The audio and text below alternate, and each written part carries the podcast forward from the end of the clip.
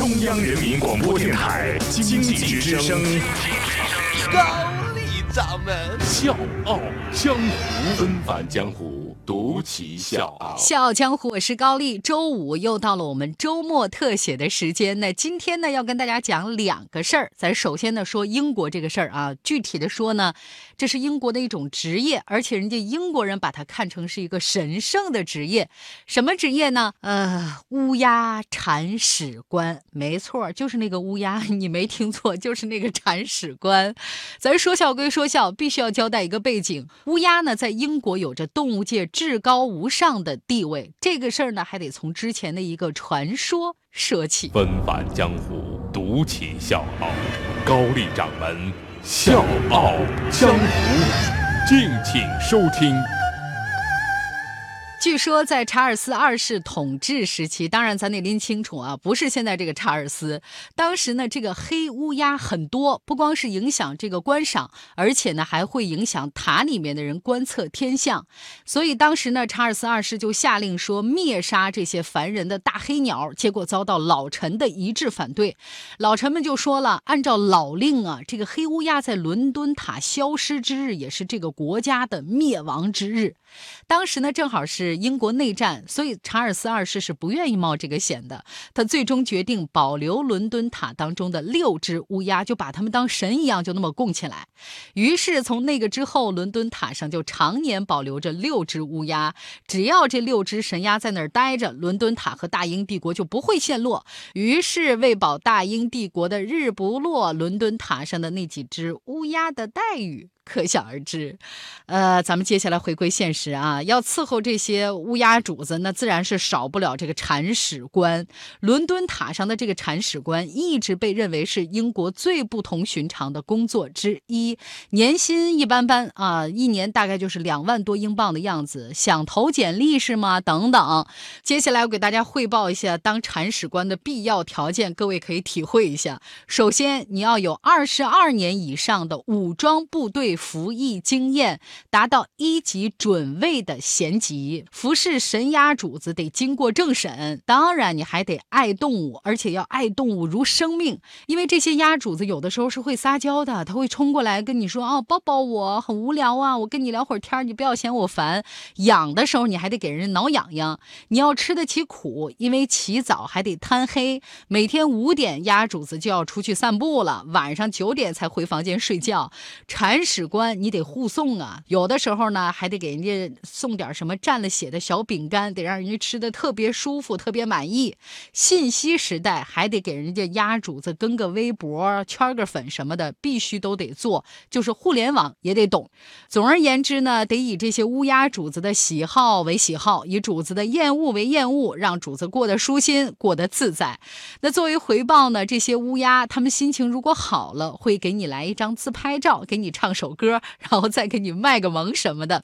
历届铲屎官们都表示，虽然非常辛苦，但这段伺候乌鸦的经历会成为他们这辈子最宝贵的经历。这轱辘最后呢，要回答各位一个问题，我估计大家跟我一样，在心里会有这么一个问号：为什么这些乌鸦它不飞走呢？它有翅膀啊，怎么不飞呢？这个答案很简单，但是在我看来也非常的残酷，因为伦敦塔上的乌鸦们已经被剪除部分羽毛，它们失去了飞行能力，不能飞得很远。我是叶檀，向你推荐有性格的节目《笑傲江湖》，请在微信公众搜索“经济之声笑傲江湖”，记得点赞哦。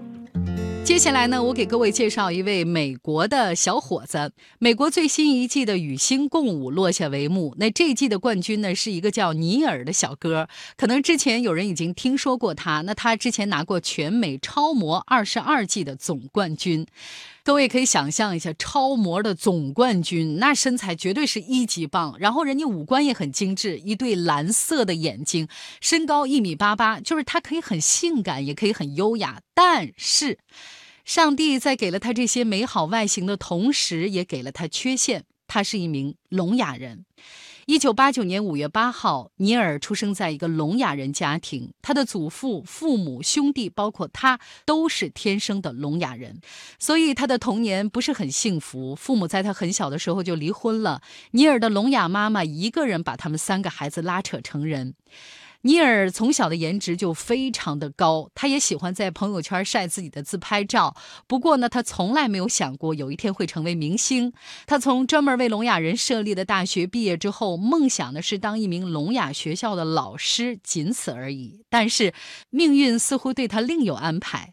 二零一四年，就在他积极准备应聘教师工作的时候，电视剧《错位青春》剧组在网上发现了他，正式邀请他踏入娱乐圈儿。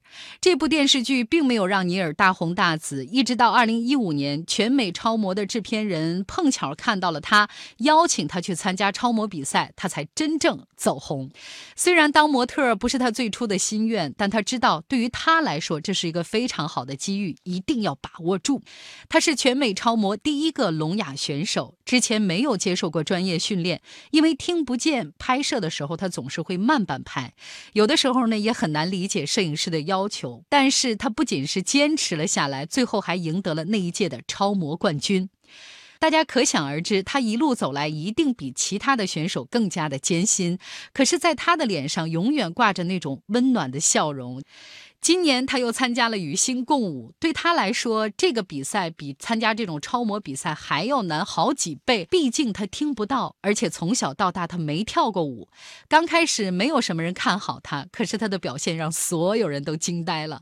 舞台上自信满满，仿佛是一个专业的舞者。他说，每次比赛以前自己都要疯狂的练习，记下舞步。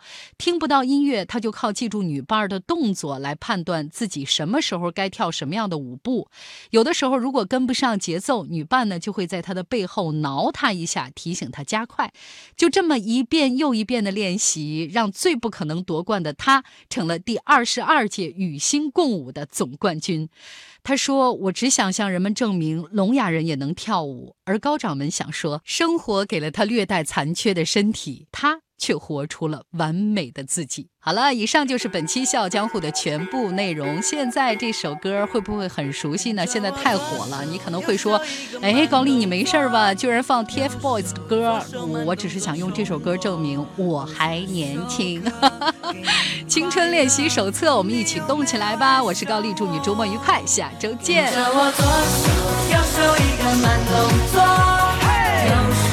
手慢动，